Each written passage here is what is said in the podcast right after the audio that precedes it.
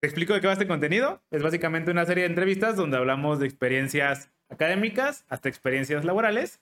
Y a ti te invité porque tú estudiaste ingeniería industrial, ¿verdad? Ajá. Ahora, empezamos por el principio. ¿Por qué decidiste estudiar ingeniería industrial? Bueno, pues creo que fue un vuelco muy mm, eh, grande en mi vida. Yo toda mi vida, desde que estaba chica, quería estudiar diseño.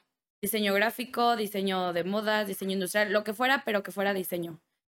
Ah, con el tiempo, este, yo iba súper decidida a eso. Se viene quinto semestre de prepa y me toca que me den la materia de precálculo. Me gustó muchísimo, me encantó. Era un maestro que decían que era muy malo, a mí me gustó mucho, la saqué muy bien. Y un día mi papá viéndome me dice, oye hija, ¿por qué no estudias una ingeniería? Y yo así como de, o sea, ¿existen otras carreras? y ya, este, pues le, me, puse a investigar qué ingeniería sabía, eh, escuelas, todo, pues para ver qué onda. Y encontré la ingeniería industrial que se me hizo como que la carrera que abarcaba un poco de todo, ¿sabes? Entonces, como yo todavía no estaba tan segura de qué era lo que me gustaba, pues dije, tal vez intentar un poco de todo puede ser ah, un buen camino. Y así decidí irme por ingeniería industrial. Y regresando un poquito hacia la parte del diseño, ¿por qué te latía el diseño o qué era lo que te latía del diseño? Mm, no sé, siempre me gustó cómo me hizo sentir el dibujar, el pintar, el, me, me, me hacía sentir como una calma y siempre se me dio bastante bien, o sea, me creo que es una habilidad que tengo desde siempre y pues me iba a ir como por el camino fácil, ¿sabes? Esto lo sé hacer, pues voy a estudiar esto.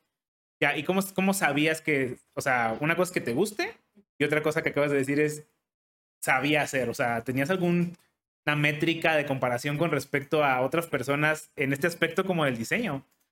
Creo que todo empezó, a lo mejor va a sonar medio... no importa, aquí, pues, aquí todo suena bien mamador. ok, todo empezó cuando estaba en el kinder, en realidad, que si era como de, ah, no manches, pues, pues, tiene tantos años y ve cómo dibuja, ¿no? Así que dibuja muy bien.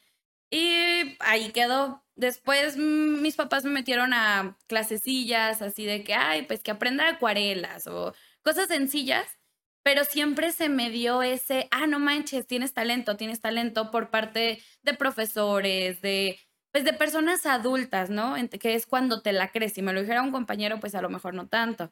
Si llega a la primaria, también teníamos talleres de, de ese tipo. Yo entro a dibujo, me gusta, secundaria igual, y en todos esos ámbitos, digo, en todas esas etapas empiezo a a generar como, no sé, gano premios, este, me meto a concursos, eh, quedo finalista, o sea, ese tipo de cosas y me hizo decir, bueno, entonces en realidad sí soy buena, ¿sabes? No es como que...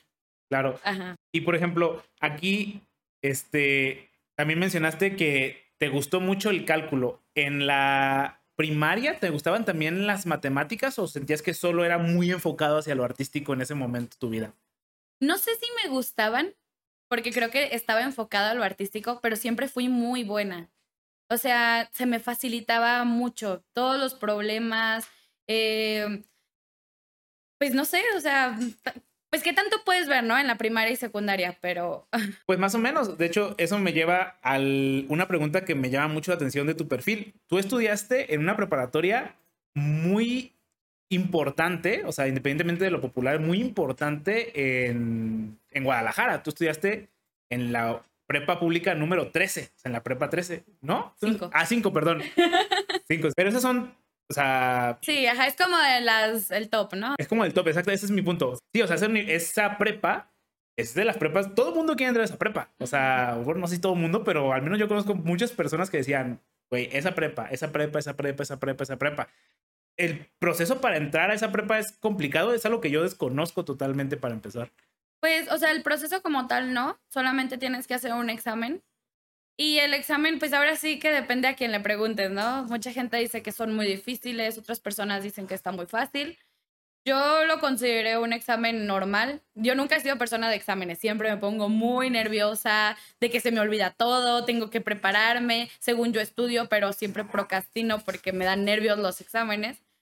Entonces, o sea, yo llego, hago el examen, eh, se me hace, te digo, normal. Pero en el examen sorprendentemente me va muy bien. O sea, de 200 yo entré con 196, si no me equivoco. Entonces... Que creo que en algún capítulo lo explicamos, pero es como la suma del examen más el promedio del dado anterior. Entonces, eso, todo se suma. Pero, o sea, esa prepa, esa y esa específicamente, o sea, sí es de las que todo el mundo quiere entrar, entonces es como por orden, ¿no? O sea, agarran de los que están más arriba que quieren obviamente entrar a esa prepa porque habrá gente que está muy arriba y quiere entrar a otra prepa y lo, normalmente digamos que la gente que le da bien el examen termina en esa prepa, Ajá, exactamente. Ya, y de que es el examen muy similar al examen que hace que hacen ya el grado universitario, bueno, o sea, el mismo sentido, o sea, de que tiene solo español, matemáticas, o, o, cómo es ese examen? No, fíjate que cuando a mí ya me tocó hacer el examen en la universidad habían cambiado las, pues, las materias y ya eran nombres muy raros por lo de los nuevos, pues la nueva administración, supongo. Uh, una sección que a mí me llamaba mucho la atención que no estaba era estilística, que es como el estudio de qué palabras van mejor con qué. Si tú, por ejemplo, tú puedes estar en una conversación casual y hay tres palabras del español, que ya sabemos que el español es inmenso, eh, pueden quedar con esa, esa oración, la estilística, es decir, cuál es la que le da en el clavo, ¿sabes? Entonces, esa materia a mí se me hacía peculiarmente, pues no sé, me llamaba la atención porque es algo muy ambiguo. ¿Quién, dice, ¿Quién decide qué va mejor con qué? Eh, sí, definitivamente es algo ambiguo, a lo mejor en, con respecto a ciertos parámetros, ¿no? Porque, por ejemplo, se pudiese tener una métrica, a lo mejor en redes sociales, ¿no? Como estas palabras sí dan más clics, dan más comentarios, dan... Pero esa es una métrica. O sea, pero como tú dices, pero ¿cómo suena más rimbombante? Ah, bueno, esa es otra, ¿sabes? entonces sí, definitivamente, como dices, hay mucha ambigüedad. Pero esto venía en el examen. Sí, era parte del examen. También agregaron inglés y ya contaba para tu promedio, porque antes no contaba. O sea, te hacían el examen, pero no, no se contabilizaban las respuestas buenas o malas. Ya para la universidad ahora sí se, se tomaba en cuenta. Pero entonces de la prepa, tú ya tenías estos pedazos de exámenes, o sea, este pedazo de estilística y de inglés, o sea, de la secundaria para entrar a la prepa, este examen que hiciste ya tenía esos bloques. Mm, inglés sí, estilística no. Ya. Y entonces dirías que era que matemáticas, español, inglés, no, no sé. Mm. La verdad no me acuerdo mucho, pero pues sí, en general lo que todo el mundo sufría eran matemáticas. Eh, por, para mi suerte, siempre te ponían dos secciones de un examen, eh, digo, de una materia al momento de presentar el examen, y a mí siempre, eh, tanto para la prueba, para tanto la facultad, me tocó matemáticas. Entonces, yo salí con 100 matemáticas en las dos secciones y eso me ayudó muchísimo. Ya. Oye, y ¿Crees que estudiar en una prepa que también es de la misma universidad sí te prepara mucho, en especial para el examen? Ahorita hablamos ya de la universidad, pero para el examen, ¿crees que sí te ayudan un poco? No, no que te ayuden, pero de que sí te dicen como, ah, mira, estos se encuadran bastante el examen. No, no creo para nada. Entonces, tú entras a quinto de semestre de prepa y dices, a ver, industrial. O bueno, dijiste ingeniería. Ingeniería. Entonces dijiste, bueno, pues a ver, una que abarque mucho definitivamente industrial es una carrera que abarca mucho y entonces ahí también entra otro factor, lo que el que mucho abarca, poco aprieta. Que bueno, ahorita entraremos a eso. Entonces tú entras ya a la universidad y para empezar estudiaste una ingeniería en la que me imagino había muchas mujeres. Pues creo que industrial era en la que más mujeres había, sí pero sí, no, no había tantas. Y obviamente había materias que compartías con otras carreras, en donde a mí sí me tocó ser de entre 30 personas la única mujer. Ya. ¿Y sentías raro? O sea, porque en la prepa no era así, ¿o sí? No, no, en la prepa para nada, era totalmente variado. No sentía raro, más bien algunos maestros te hacían sentir raro. O oh. sea, por, por mí no había problema. Se escuchó muy mal, ¿verdad? Ay, cabrón. Tú me dijiste que podía decir todo. Sí, pero lo de mí tú no. No, bueno, que eh, haciendo como un sidestep a eso, sí hay muchos maestros, o sea, que hablar de algo que es verdadero, o sea, sí hay muchos maestros que sí, que sí tiene, que pecan de eh, ese tipo de cosas. Pero, ¿sabes? O sea, no, no te... No, no porque, ajá, no porque ese sea el caso, pero sí es real. O sea, es un caso que es ah, real. A lo mejor tú dices, sí, a lo mejor no es por eso, pero a lo mejor sí tenías, pues no sé qué era lo que te hacía sentir rara. Es que, o sea, por ejemplo, yo tengo, yo digo esto y obviamente creo que lo que primero que se entiende es acoso sexual, ¿no? Algo que claro que se da, sí me llegó a pasar muchas veces en la universidad, pero también el hecho de que creen que tú estás ahí nada más para conseguirte marido. Me, Ay, llegó a tocar muchas veces, especialmente en una materia era electromagnetismo, me acuerdo muy bien porque salí traumada de ahí, donde el maestro siempre trataba de humillarme.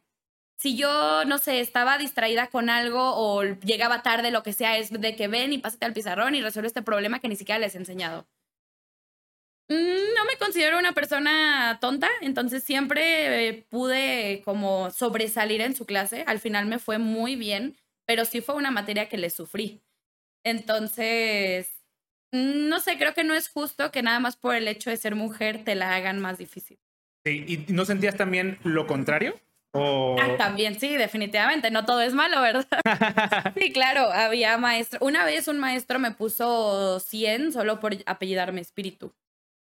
Dijo, ah, ¿te motivo. espíritu? Y yo dije, sí, ajá. Y yo dije, sí. Dijo, ah, pues muy bonita espíritu. Y me puso 100. Y fue de, ah, o sea, Claro, hay de todo. Todo. También eso sucede en, en todas partes, independientemente. Vale, perfecto. Y entonces, cuéntame un poco del, del inicio de cambiar. Obviamente tú estabas en una prepa pública, entraste a una universidad pública. ¿Hay algún motivo por el cual decides mantenerte dentro del mismo ramo? Pues, am, de hecho, yo creo que fue como el azar. Haz de cuenta que yo tenía dos universidades, el ITESO y la UDG. Mi mamá quería que estudiara en el ITESO porque mi hermana le contó muchas historias del terror del CUSEI, porque los hombres y la zona donde está. Porque hay. O sea, hay historias de terror. O sea, Sí, no son las hay, mitos. sí, no, no, mitos no. no son.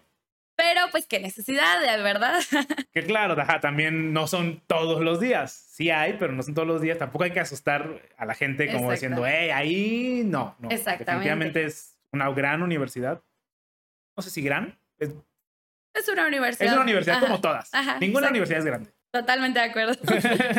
Entonces, este, pues ella quería que me fuera por ese lado. Mi papá, al contrario, decía, no, vete a la UDG, para que te vas, este, vas muy bien. Pues mi papá le- va- quiere mucho a la UDG. Entonces, ah, pues decimos, o sea, fue como un acuerdo entre los tres, pues si entra a la UDG, que se meta a la UDG, y si no, pues ya la metemos al ITESO. Eh, algo que creo yo ya estaba Iba a entrar, sabía que iba a entrar. A ingeniería en la UDG piden muy pocos puntos porque nadie quiere estudiar ingeniería. Depende de la ingeniería, ¿eh? O sea, tengo entendido que eh, el, obviamente todos sabemos que la UDG, el máximo galardón en, cuesta- en cu- en cuestión de puntos es medicina, que debe de pedir que 180 y, o 190, ¿no? A lo mm, mejor. 188 cuando yo entré. 188, Ajá. o sea, un número bastante alto. Y tengo entendido que ahí entre el 2 y el 3, creo que también lo menciona, está una ingeniería. Ah, ¿en serio? Sí, o sea, creo que ingeniería biomédica, seguramente Ah. porque se parecen mucho como al... Sí. Ah, es como el médico frustrado que está aquí. Entonces, creo que también pide tipo 185, o sea, y hay, alguna ingeniería más o menos. Obviamente hay ingenierías que sí piden muchos menos puntos, pero algunas habrá que pidan bastantes. Sí, pues sí, me imagino. La mía en particular, sí, no, pedía como 100, cuando yo entré 146. Sí, era muy, muy poquito. Ok. Y entonces, este, pues pasas el, el examen, todo bien, todo chido. Ajá. Entonces, ¿sien- ¿sientes algún cambio de estar en la prepa a estar en la uni como algún, como, ah, esto es más difícil porque típico profe de la prepa, no, en la uni van a ver, es que ahí los profes sí, sí son más cabrones, ese tipo de cosas. ¿Sientes que eso es verdad o sientes que tiene un grado de verdad? Creo que estaría mal generalizar, porque hay profesores que sí, claro, eran mucho más difíciles. Me tocó ahora un profesores increíblemente, yo creo que frustrados con la vida, porque se desquitaban contigo como alumno. Al final sí aprendí, claro que sí, pero hay formas. Y había otros profesores que definitivamente no hacían nada, o sea, pasabas con ellos en un transatlántico, ahora sí. Sí, claro. Entonces, no creo que sea correcto el, el generalizar el término. Ya, perfecto. No, y de hecho creo que también sucede, justamente como lo dices, no, y no es exclusivo de esa universidad. Es también algo que sucede en todas las universidades. Siempre va a haber un profe que está frustrado con la vida y dice, "Ah, odio la vida, ¿qué, qué- qué está cerca de mí para odiar? A mis alumnos. Y siente esta posición de poder en el que solo encuentras un desquite en ah, voy a chingar a este güey. Exactamente. Y también hay gente, profes barcos, profes buenos también en todas las universidades. Sí, claro. Vale. Entonces, cuéntame un poco de las primeras materias. ¿Sientes que son, como es algo de muy amplia gama? O sea, ¿es mucho tronco común o cómo te especializas en ese sentido? Pues haz de cuenta que sí, al principio es tronco común, ¿no? Las carreras de matemáticas de cajón, de que, pues, no sé, cálculo, matemáticas discretas, eh, diferencial, uh, estadística. Bueno, estadística ya no es tan común. Eh, pero sí, pues todas esas materias de, de, tronco común, pero al final, ya eh, digo cuarto, quinto, sexto semestre, empiezas a llevar seminarios, donde cuando a mí me tocó eh, estudiar, a fuerzas tenías que llevar las cuatro especializantes.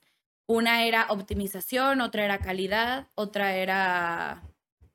También me fue que ya no me acuerdo. este... Um... Una. Ajá, pues eran cuatro. Tenías que llevar seminarios de las cuatro, trabajar en ellos, al final hacer un proyecto y meterlo en una empresa real. Eh, por ejemplo, eh, para producción tenía que hacer un, en una empresa real, tenía que mejorar sus uh, números, ¿no? Como decir, ah, pues hay que desperdiciar menos y producir más. En calidad era como de, ah, pues voy a implementar este este, no sé, voy a meter una norma para poder certificarnos en X. Y así, entonces lo tenía que meter en una empresa real y al final hacer una tesina de cada especializante. Verga, oye, ¿y cómo, cómo hacían? ¿Había convenios con las empresas? O sea, como para que ustedes como chavos le puedan meter mano a la empresa per se? ¿O ustedes tenían que buscar sus propias empresas? Creo que un poco de ambas. En teoría, en esos semestres tú ya tienes que empezar tus prácticas profesionales. Y la UDG tiene convenios con muchísimas empresas, o sea, eran libros enormes donde tú podías meterte ahí. Esos convenios pues te permitían el meter mano, como tú dices. Obviamente no a grandes escalas, ¿verdad? Sí, claro, ganar dinero pues puede ser de una manera muy sencilla en donde no afecte un pedazo enorme de la producción. No es como, ah, quiten todas las líneas, pongan estas nuevas más eficientes. Exactamente, ajá. Pero eh, también tú tenías la opción de si tú querías, tú podías llevar la empresa de X lado, la registrabas en la escuela y ahí hacías eh, tu proyecto. O sea, ¿todo es en el mismo semestre? No. Ah, ok. Es, te digo, a partir de cuarto. Ah, ya. E, es que como que te vas preparando. Haz de cuenta que el seminario en sí es el último semestre. En nuestra malla curricular de propuesta de la escuela, tenemos que tener en el último semestre los cuatro seminarios, pero a partir de, cuatro semestre, de cuarto semestre tú llevas materias que te van preparando para eso. Por ejemplo, en cuarto semestre te hacen hacer el plan financiero, en quinto los permisos legales, eh, así, por ejemplo. Entonces es como que si tú lo haces bien, porque mucha gente obviamente no lo hace bien, es más sencillo llegar a sexto o a octavo o al semestre, a tu último semestre, con algo ya avanzado y tener este y proceder con tu seminario ya nada más a la implementación. De hecho, en ese semestre ya no vas a la escuela, solamente vas a revisiones cada dos semanas y se supone que te la pasas en la planta donde estás metiendo tu proyecto. Si no lo hiciste bien, pues sí te tienes que aventar todo en, en el semestre.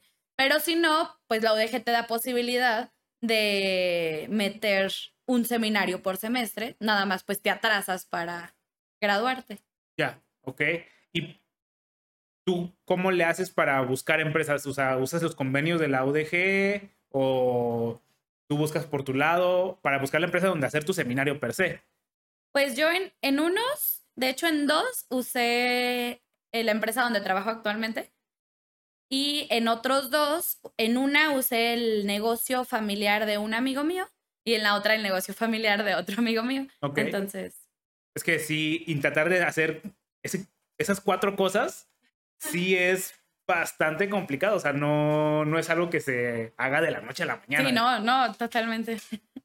Entonces, gracias a este seminario, ¿crees que tú pudiste conseguir trabajo en tu empresa actual? No, yo empecé a trabajar antes de los seminarios. Yo ah, me metí de practicante porque un amigo mío me recomendó en RH, tenía un contacto en RH, me recomendó porque le dije, ah, pues ya estoy en el semestre para poder hacer mis prácticas, todavía no empezaba nada. Y me hablan de la empresa. Oye, Karen, ¿te interesa un puesto? Yo dije, sí, y empecé a trabajar. Y ponle que a lo mejor dos meses después empecé con el trabajo de seminarios. ¿Piensas que el ingeniero industrial sí tiende a irse mucho hacia ese ramo? De manufactura, sí, totalmente. ¿A qué crees que se deba? La ingeniería industrial en sí lo entendí después de estudiar cuatro años, porque cuando entré no tenía ni idea de qué era. Nadie. De hecho, ese es el, sentido de este contenido, ayudar a la gente a entender a qué se están metiendo. Eh, ok. Cuando yo eh, termino de estudiar me doy cuenta que la ingeniería industrial se trata en la optimización. Un ejemplo que a mí me ponían en la escuela que me gustaba mucho, porque todo el mundo lo puede entender, era el mejor ingeniero industrial es un ama de casa. ¿Por qué? Porque tiene un presupuesto, tiene que contabilizar cuántas cosas va a necesitar para las personas que viven ahí, si le alcanza, si no le alcanza, qué es lo que va a hacer y planear, ¿no? Entonces la ingeniería industrial prácticamente es eso, o sea, es hacer más con menos, siempre. Más de qué puede ser de producto, de calidad, de dinero, o sea, pero con menos, con menos gente, con menos materia prima, con menos dinero. ¿Y no piensas que es un ciclo sin fin en ese sentido? O sea, siempre se puede hacer más con menos. Y como existe una frustración entre el ingeniero industrial como, o es un hambre de siempre buscar conseguir más con menos. No, es un hambre definitivamente. De hecho, hay algo que se usa muchísimo, mejora continua. Mejora continua es un término que vas a escuchar, bueno, que si te dedicas a la ingeniería industrial vas a escuchar toda tu vida. ¿Por qué? Porque siempre hay algo que mejorar, siempre justamente para poder hacer mejoras a una industria, tienes que entender la industria per se. Entonces ahí es donde quiero retomar el punto de que el ingeniero industrial tiende a abarcar mucho, pero a apretar poco. Y eso, corrígeme si estoy mal, tiende a generar muchas burlas entre el resto de las ingenierías, porque no eres un súper especialista como el otro ingeniero en electrónica es súper especialista en los LEDs del carrito y dice, ay, soy experto en los LEDs del carrito. Y como sienten que tú no sabes de LEDs de carritos, pero sabes de muchas cosas, de hecho hay un término que se conoce como la T del conocimiento, en donde tú, este, entre más ancha sea tu T, más de más cosas sabes y entre más ah, profunda sea tu T, más sabes de un tema. Entonces básicamente es temas contra conocimientos del tema. Y la verdadera curva de un ingeniero industrial es como una U. O sea, porque sabe varias cosillas de varias cosas. Y eso, corrígeme si estoy mal, como que a los que son las test perfectas de que sean nada de, casi, de muy poquitas cosas y un chingo de una cosa, como que genera este problema o, o, no sientes que sea así? Sí, definitivamente. Siempre existe el bullying hacia el ingeniero industrial simplemente porque nuestra carrera es más fácil, ¿sabes? O sea, por ejemplo, un programador, yo llevé programación en mi carrera, pero como optativa. Yo qué hice una calculadora que hacían los programadores, o sea, ¿sabes? Entendía la lógica, más no podía hacer otra cosa. Entonces, ¿a qué voy con esto? Para mí un ingeniero industrial ve las cosas desde arriba.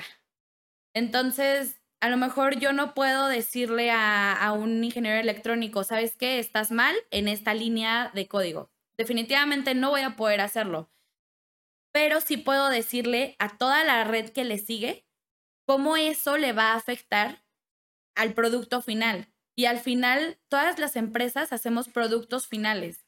Nadie trabaja solo. Bueno, sí hay empresas que trabajan solos, pues, pero al menos muchas industrias, y todos llegamos a un producto final. Y si me dejas compartir esta, esta experiencia, eh, donde yo trabajo, hay muchas personas que se dividen entre desarrollo del producto y la producción y, hay, y uno del otro desconoce enteramente. Y eso para mí no está bien. Hay que saber del otro para poder llegar a una sinergia perfecta.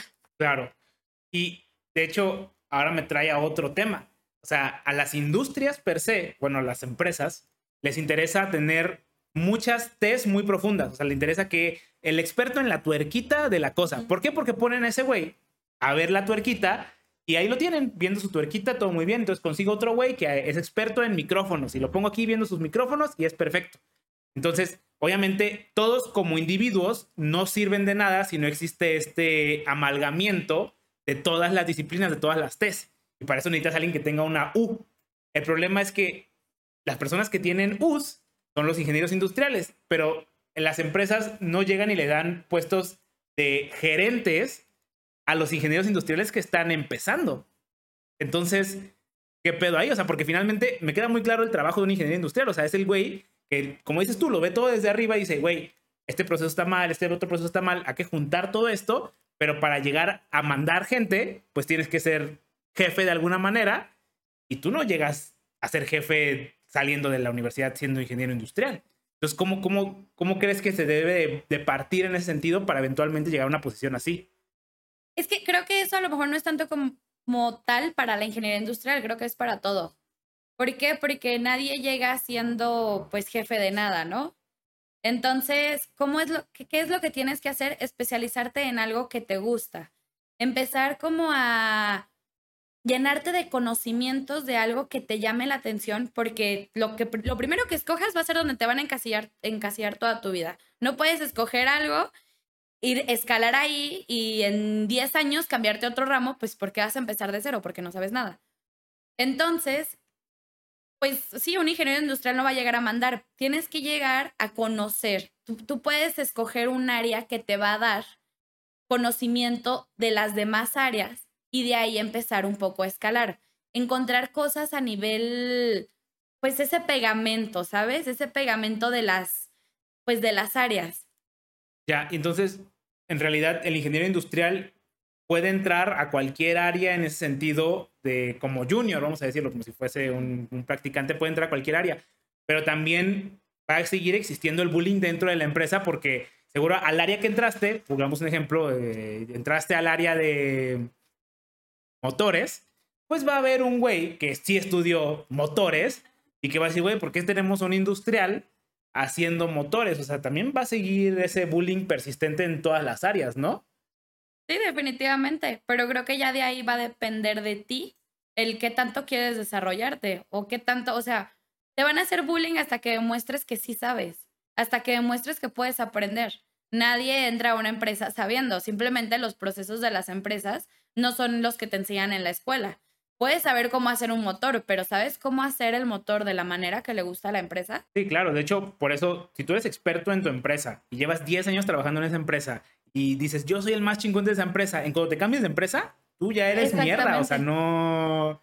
Todo lo que sabes, solo lo sabes para tu empresa. Seguramente experiencia y todas esas mamadas que quieran a decir, pero, o sea, empiezas de un, o sea, no, no llegas a, o sea, no hay un cambio así, los cambios laterales no existen, siempre hay un cambio hacia abajo y de ahí volver a empezar a crecer. Exactamente, entonces yo creo que es eso, o sea, tú tienes que demostrar que puedes aprender, porque nadie llega sabiendo que puedes aprender y lo puedes hacer igual de bien que el güey que estudió eso.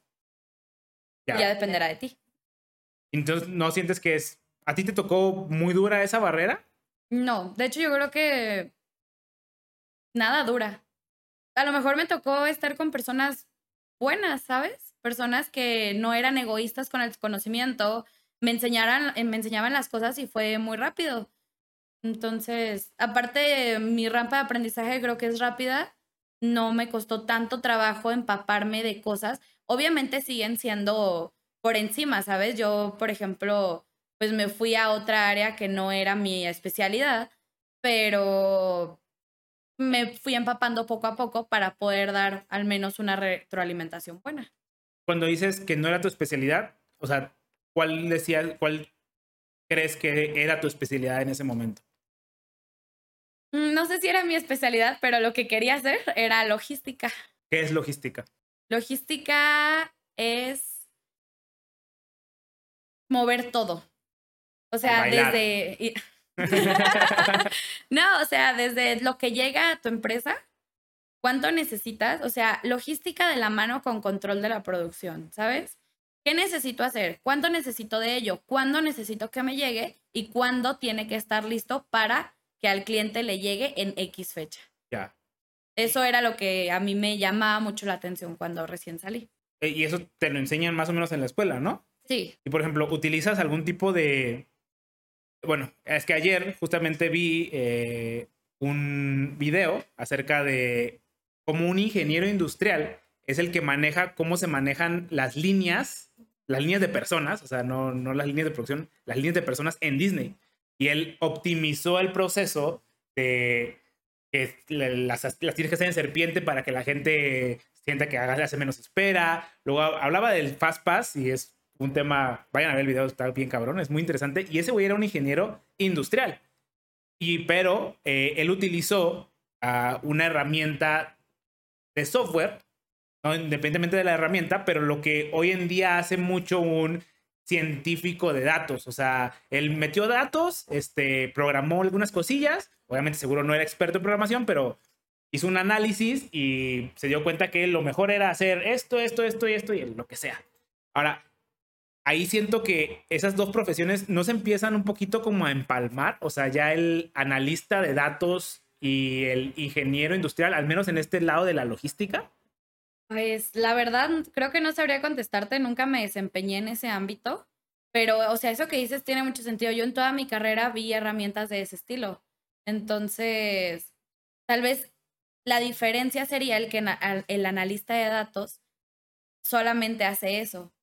Y, sí, claro. Ajá, y el ingeniero industrial, pues, puede irse por ese lado. Sí, finalmente el güey, este güey de Disney, lo que, o sea, hizo el análisis y luego aprendió a agarrar esto que ya entendió y aplicarlo al campo, que el analista de datos, pues sí dice como, güey, lo óptimo es vender más barato. a huevo, o sea, pero ¿cómo, cómo lo hacemos, güey? O sea, dime ya ejemplos tangibles que siento que sí el industrial definitivamente puede aterrizar de una manera más sencilla. Pero, o sea, ¿ustedes utilizaban algún tipo de software o algún... O sea, ¿cómo, cómo hacen ese análisis o cómo piensas que se hace ese análisis? ¿De manera muy manual todavía? ¿O hay herramientas o cómo funciona ese pedo? No, sí hay herramientas tal cual donde, por ejemplo, hablando de una línea de producción, que era lo que te digo que me gustaba, en la herramienta tú tal cual ponías tus líneas de producción, cuánto tardaba cada proceso, cuánto tardaba una persona en caminar de punto X a punto Y, cuánto, o sea, tú podías programar, quiero que me esté llegando materia prima cada X tiempo y podías simular en cuánto tiempo iba a salir ya con el estudio de cada una de las estaciones de la línea de producción. Entonces, tal cual era meter datos y te lo sacaba. Una vez que em, haces cálculos, obtienes el que es óptimo, ya es cuando lo implementas a la línea. Ya. Y por ejemplo, en la línea, me imagino que hay mucho también, o sea, es que el ingeniero industrial no es querido en todas partes, pero hay mucho roce también entre la gente de producción, ¿no? Que le dices, eh, güey, pues lo óptimo es que este, hagas esto y esto y esto. O sea, tú tenías tú eres el encargado como ingeniero industrial de ir a explicarle eso a las personas de manufactura? Sí, en algún punto llegas a ser el encargado y créeme que lo más difícil es pues tratar con personas. Por más feo que suene, el trabajo de un ingeniero industrial es sustituir a las personas con máquinas, porque las máquinas no se equivocan y las personas sí. ¿Cuántas veces eh, me tocó ver que, por ejemplo, decían, ay, nos regresaron este producto porque tenía un cabello? Y después descubres que la persona que estaba trabajando en la línea ese día se acababa de hacer un peinado en el salón, entonces no quería usar la cofia y fue a la línea y así lo usó. Entonces, ese es un gran reto, el trabajar con las personas porque no te, no te escuchan. Hay muchos que sí, pero hay muchos que no y tienes que encontrar estrategias para que lo hagan, para que ellos piensen que lo estás haciendo por su bien mientras crean que tú lo haces por la compañía, difícilmente te van a hacer caso. Tienes que hacer como un coco wash donde digas, te conviene a ti por esto. Ya, ¿y eso te lo enseñan en la escuela? También. ¿Y cómo se, cómo se llama esa materia? Administración de personal. Administración de personal. Y, o sea, ¿hay algún tipo de fundamentos? O sea, ¿cómo, cómo aprende? O sea, ¿cuál es la currícula de ese, de ese programa? Pues mira, hay dos materias, esa de administración de personal y otra que se llama psicología industrial. Entonces, en administración de personal lo ves como más, ah, pues, números, ¿no? Tal cual. En psicología industrial lo ves ya con las emociones. Y sí, tal cual te enseñan como, a ah, ¿qué, ¿qué, le afecta a las personas? ¿Cómo le puedes llegar a una persona? Ah, pues la familia es el número uno, ¿no? ¿Qué, qué, qué es lo que te hace querer para tu familia? Pues lo mejor. ¿Y qué es lo mejor? Más dinero. Entonces, ¿qué vas a hacer? Ah, pues incentivos monetarios, ¿sabes? Entonces, te empiezan a llevar por ese lado y es lo que lleva pues prácticamente la carrera. La psicología del color también te lo enseñan en esa materia, de que los espacios tienen que ser blancos, azules, o sea, todo eso. Ya, a huevo, güey, suena bastante chido. ¿Y eso te sirve ya en la vida real? O sea, ¿puedes manipular personas? no sé, espero que sí. ah, huevo, güey. Oye, y entonces, este, tú ya eh, trabajas en esta empresa como practicante y los contratos de practicante se acaban. Y a veces se acaban por siempre y a veces no. ¿Cuál fue tu caso en ese sentido? Cuando mi contrato está por acabarse, me ofrecen un puesto en la empresa, en donde estaba, en el área de mantenimiento, y me lo ofrecen como eh, planeadora de mantenimiento. ¿Qué es mantenimiento? Mantenimiento es tal cual las máquinas que sirvan y, o sea, cuando se descompongan, arreglarlas y darles el mantenimiento para que no se descompongan. ¿Y, cómo aprendes de las máquinas? ¿Te lo enseñan en la empresa? Sí. Vas a la... De hecho, yo limpiaba máquinas, cambiaba agujas, este, aceite, todo eso. Entonces me dieron ese, esa oportunidad de trabajo. Pero cuando llega al jefe, el jefe del jefe, el jefe me dice no. Entonces, pues me dice eso, me ofrecen un trabajo en otra área, ahí mismo, o sea, donde ese jefe ya no tenía injerencia. Pero yo ya no quise porque soy demasiado orgullosa y dije, ah, si yo, no me quisieron ahorita, pues ya no me van a querer nunca. Entonces, este, bueno, ahondando un poco más en eso, la, la otra área era calidad. De mantenimiento me fui a calidad como practicante antes de que se acabara mi contrato. Ok, o sea, como practicante puedes moverte entre áreas. Sí. Ah, o sea, mientras tus jefes lo permitan, tú puedes andar donde quieras. Y el punto ahí es aprender. Yo lo que quería era aprender de todo porque ni siquiera sabía que me gustaba. Entonces me muevo a calidad, me gusta bastante me ofrecen el trabajo, ahí es cuando digo, no, ya no quiero. Y por azares del destino me hablan de otra, de otra área totalmente diferente a producción.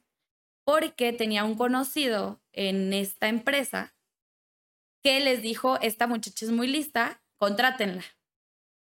Entonces, obviamente no me contrataron por eso. Tuve mi entrevista, todo, y la persona que me entrevistó quedó bastante conforme con mi entrevista y me dijo, vente de practicante acá. Pero esto dentro de la misma empresa. Fue dentro de la misma empresa. Pero ¿por qué dices que son como, como si fueran distintos? No, no entiendo ese pedazo todavía muy bien. Haz de cuenta que en la primera empresa, bueno, en el, la primer como área donde estaba pertenecía a producción. Era mantenimiento de la producción. Después, calidad de la producción. Ok. Y después me hablan de desarrollo que es pues donde se hace el software, el hardware y la mecánica de lo que se produce. Era la misma empresa, pero uno era desarrollo y otro era producción. Ok, ok. Entonces, uh, pues me, me, hablan de allá, te digo, me recomienda este muchacho porque él siempre me decía, desarrollo es más tranquilo, no, no es 24/7 estar en la empresa, porque producción, si se quema, se quema, ¿sabes? O sea, ahí cada minuto cuenta. Y en desarrollo, pues las cosas son más más ligeras, o sea, tienes tu tiempo. Obviamente también hay presión, pero no es lo mismo. Entonces esta persona me dice, ¿por qué no le calas acá? A ver si te gusta todo. Le digo, pues va, lo que quiero es aprender. Entonces me hacen la entrevista, quedo seleccionada y sigo como practicante. ¿Cómo son las entrevistas en ese sentido para los ingenieros industriales? O sea, ¿sí los ponen como en otra canasta o cómo funciona ese pedo? No sé, de hecho, o sea, solamente me preguntaron si sabía algo de programación. Ok. Dije que sí. Sí, calculadoras. Obviamente, ¿necesitas otra cosa? ¿Sí escuchaste? Hice una calculadora, güey. Dije pues que entendía la lógica, ¿no? No es muy diferente a una macro en, Excel. Sí, no, realmente no. Habrá gente que dirá, no, claro que no, es que programar en lo orientado a objetos y bebidas, güey. Un for y un if es lo mismo en todas pinches partes. Exactamente. Entonces yo dije, sinceramente, o sea, fui honesta, ¿eh? Siempre. Dije, no he programado mucho en mi vida, pero entiendo la lógica. Me preguntaron acerca de circuitos, eso sí lo tuve bastante metido en mi carrera como, como ingeniería industrial. Dije, pues la verdad, nunca lo he desempeñado en, en el ámbito laboral, en la escuela, pues sí me lo enseñaron bien y como mantenimiento no la caí. Así que o sea, el, profe de, electromagnetismo te hizo un paro. Ah, pues sí, no manches. Siempre en retrospectiva.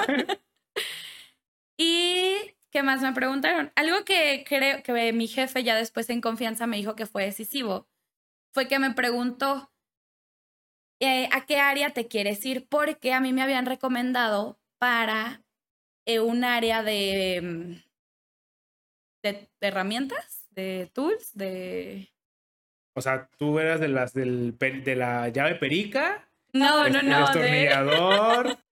Ayúdame, este no es tu ámbito. Era para. mm, Pues. Herramientas de Stools. Era más de programación. Ah, ok. Una, algo más a programación. Ajá, exacto. Era más afín a programación. Y la otra era de calidad de software. Entonces, él me dijo, ¿a dónde te quieres ir tú si es que eres seleccionada? Y yo le dije, pues es que no te puedo decir a dónde me quiero ir porque no conozco ninguno. Déjenme conocerlos y yo les digo. Entonces, él dijo, por eso te contraté, porque pues fuiste honesta y tus respuestas fueron muy acertadas. Me contratan, obviamente, como practicante. Haz de cuenta que yo tengo un año para hacer prácticas. Yo ya había gastado seis meses de esas ¿Quién prácticas. define eso? La escuela con el convenio. ¿Te acuerdas que te había dicho que la UDG tenía convenios? Ah, pues solo un año puedo. Entonces, ya me había gastado los primeros seis meses en producción y ahora me vengo a, a, cal- a, a a desarrollo. Entonces, pues empiezo y la verdad fui bastante rápido. En menos de un mes me habían dado un proyecto. Entonces, para mí era una buena señal porque, pues dije, algo estoy haciendo bien, ¿no? Ya, y aparte es como hacer compromisos con tu novio a largo plazo. Es como, ah, si me estás dando un proyecto, es porque me quieres aquí a largo plazo. Significa que pues, de practicante ya suena como a que aquí hay algo entre nosotros, ¿no? Exactamente. Entonces, pues me dan el proyecto, empiezo a trabajar, me va bien. Y pues como en ese preciso momento ese departamento había sufrido una crisis de personas, se fueron tres al mismo tiempo, de cinco que eran. ¿Y sabes por qué? Eh, oportunidades laborales en otro país, los tres. Ok. Sí. Entonces, ¿Dónde es para meterme? no, no, eso ya no lo puedo decir. Entonces, pues ah, me, me quedo ahí, pues como se van, me empiezan a dar muchas cosas que a lo mejor a lo- no lo hubieran hecho en otra situación, no lo sé, pero empiezo a sacar el trabajo. Entonces, me acuerdo bien, antes de graduarme, a los cuatro meses de estar ahí, me hablan para contratarme, Ya, a huevo. ya de plan. Y este, cuando dices calidad de software, ¿qué, qué significa calidad de software? Para poder desarrollar el software de algo, en este caso, pues Eso sí ¿Todo? creo que no lo puedes. Ah, pensé que ibas a decir que hace. No, no, no, no. ah, eso, sí, eso sí, no lo puedes decir. Puedes decir la empresa, pero lo que No, hacen no, no. no, no iba a decir. Eh, ya, ya se fue. Es que iba a decir el producto total. Este, a ver, deja agarrar el hilo otra vez. Ah, sí. Para poder desarrollar eh, tu, pues, tu producto final, necesitas hacerlo de cierta manera para que cumpla con estándares de calidad. Ajá, ¿Y quién define esos estándar- estándares de calidad? ¿O a ti se te ocurren? ¿O Hay normas eh, que aplican para diferentes tipos o para diferentes rubros de la industria. En este caso, ah, nos regimos por una que es afín a una ISO, solo que no recuerdo el número de la ISO, pero es para la industria automotriz, que es donde yo trabajo. Ok. Aquí estos estándares de calidad todos los clientes lo exigen porque pues un vehículo es algo que lleva vidas, ¿no? Sí. Claro, no es lo mismo que te falle tu página web y que digas, ay, no pude comprar mi de este en Amazon, a que, güey, chocó el carro y. o alguien. Exactamente. Entonces, mi trabajo como calidad de software es asegurarme que todas las personas involucradas en el desarrollo hagan las cosas como lo dicta el proceso. Y el proceso lo dicta de tal forma para poder cumplir con los estándares de calidad ya nombrados anteriormente. Ok. Entonces, prácticamente mi trabajo es revisar y chismear si no están haciendo algo bien. Ya. Y este, ¿cómo aprendes estos estándares para la industria automotriz? O sea, eso definitivamente no te lo enseñan en la escuela, ¿no? Sí, no, definitivamente no. Entonces, ¿cómo, ¿cómo consigues ese conocimiento? En el trabajo me empiezan a dar cursos, me empiezan a dar trainings y paulatinamente me llevan a una certificación de esta norma, donde tienes que asistir al, pues, al curso, eh, tomarlo y presentar un examen al final. Si lo presentas, pues ya estás certificada para poder mm, coacesar un, coasesorar. Ah, Ajá, perdón, coasesorar un, usé el spanglish, un, un proyecto. Ok, y o sea, cuando dices coasesar, o sea, entiendo que es asesoramiento como co, o sea, como al ladito, pero Ajá. este, o sea, asesoramiento, o sea, suena como que son recomendaciones, pero tú dijiste que eran obligaciones. Sí, ajá, son obligaciones. Am, suena a lo mejor como recomendaciones porque hay diferentes niveles que alcanzar. Si tú solamente quieres alcanzar uno, pues el 2, 3, 4, 5, pues sí es meramente recomendación, ¿no? Pero, eh, pues nuestra meta sí siempre es lograr como un nivel y solamente se puede cumplir de esa forma. Entonces, yo tomando ese, ese examen y teniendo esa certificación, ya puedo decir cómo podemos pasar esos estándares que nos dicta la norma. Ya. Entonces, es mucho como de estar, pareciese estar checando al desarrollador qué está haciendo, ¿no? Sí, totalmente. Y no es. Mm, no frustrante para ti, pero me imagino que hay muchos desarrolladores que no les gustan que los estén checando, diciendo, hey, esto no está bien, hey, cambia esto. O sea, es un ámbito muy, muy ríspido. La gente que programa piensa que está creando cosas nuevas y que son dioses y dice, no, no, no, no toques a mi bebé. Es como si le dijeras a una señora, hey, tu bebé está bien culero. es como, ay, güey, o sea, no le digas a mi bebé culero. Sí está culero, pero no le digas así. No, no hay mucha rispidez en ese sentido. Sí, muchísimo. De hecho, o sea, fíjate que me ha tocado de todo. Por ejemplo, algo que le decían en mi equipo, somos puras mujeres. Y algo que siempre decían era, son mujeres en calidad porque a los hombres no les gusta gritarles a las mujeres. es una- un No han, ido pensamiento a muy la colo- machista. no han ido a la colonia Jalisco. Muy- están muy equivocados. No han ido a Oblatos. Aquí- eso es mentira. No, pero, o sea, tal cual, sí es cierto. O sea, como que se contienen un poco más porque tú lo ves con tus mismos compañeros. Oye, pero ¿por qué te tendrían que gritar? Espérate, o sea, ¿qué, qué, qué le estás haciendo, güey? Pues eso que mencionas, decirles que su Ah, bueno, sí, desarrollo está mal. Entonces, a lo mejor lo que pasa así es que te dan el avión. Te dicen, ah, sí, ahorita lo hago. Ah, sí, ahorita lo hago. Y pues el ahorita nunca llega. Pero ahí qué pasa, pues ya creo que son temas más políticos donde tienes que hablar con los altos mandos porque son a las personas que les interesan las certificaciones. Si tú te vas a nivel desarrollo, a nadie le interesa si tenemos o no esa calidad. Pero si tú te vas con los jefes, que son con los que responden ante eso, pues a ellos sí les interesa.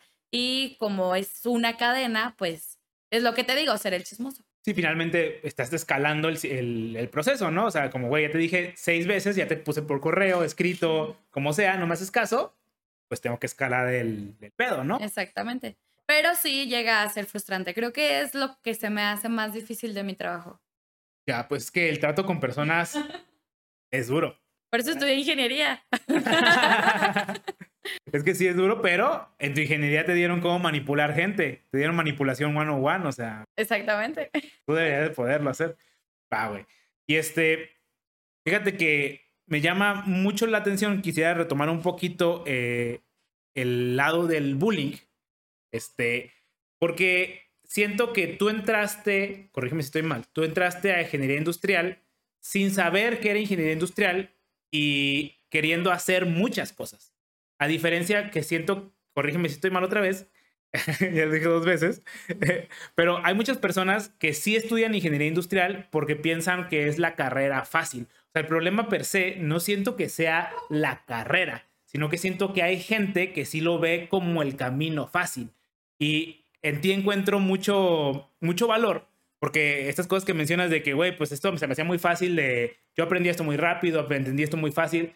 Sí, o sea, porque siento que eras un ingeniero industrial en cierta manera excepcional con respecto al, no, no sin demeritar obviamente al resto de ingenieros industriales, pero no sientes que es algo común, o sea, que hay muchas personas que ven ese camino como el fácil y que tú simplemente por ser muy buena y hubieras estudiado lo que hubieras estudiado, te hubiera ido bien en lo que sea, este, ¿no sientes que va por ahí?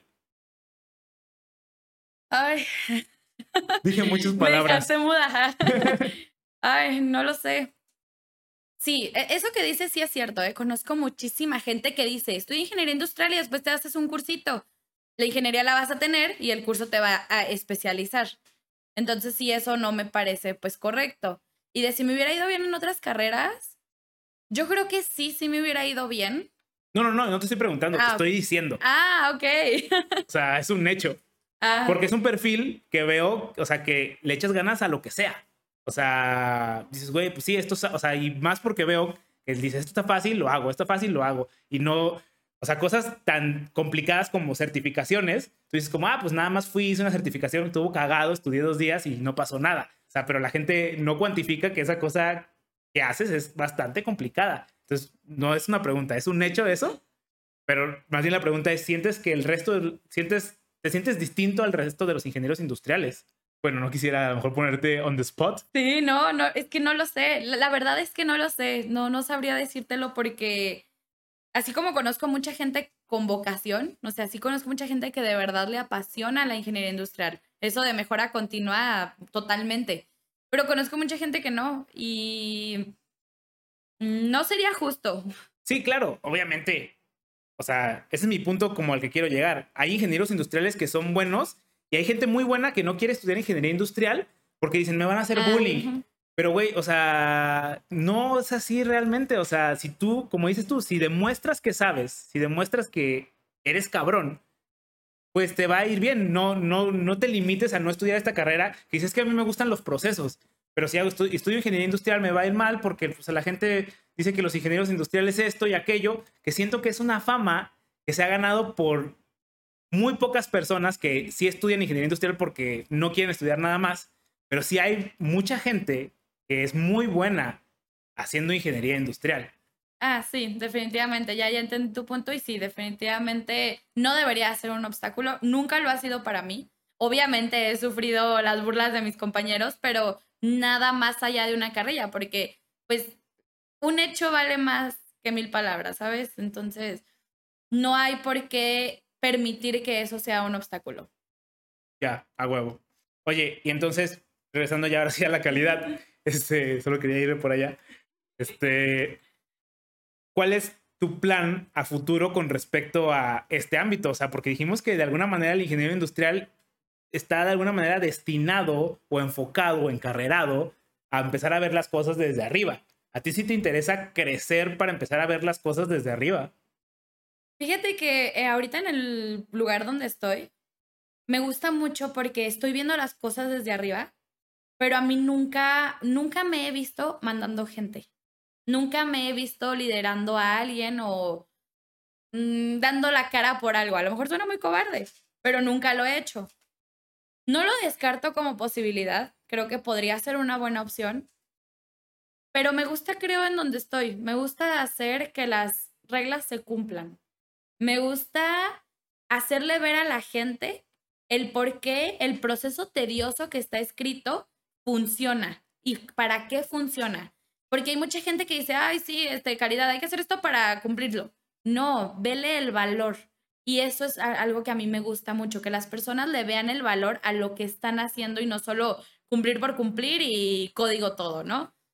Entonces, si me llego yo a estar en algún punto en una posición más arriba, no me molestaría, pero creo no es lo que estoy buscando ahorita. Ya, aparte, creo que de los invitados tú eres de momento el más joven. Entonces, este, está bien. Tal vez es por eso.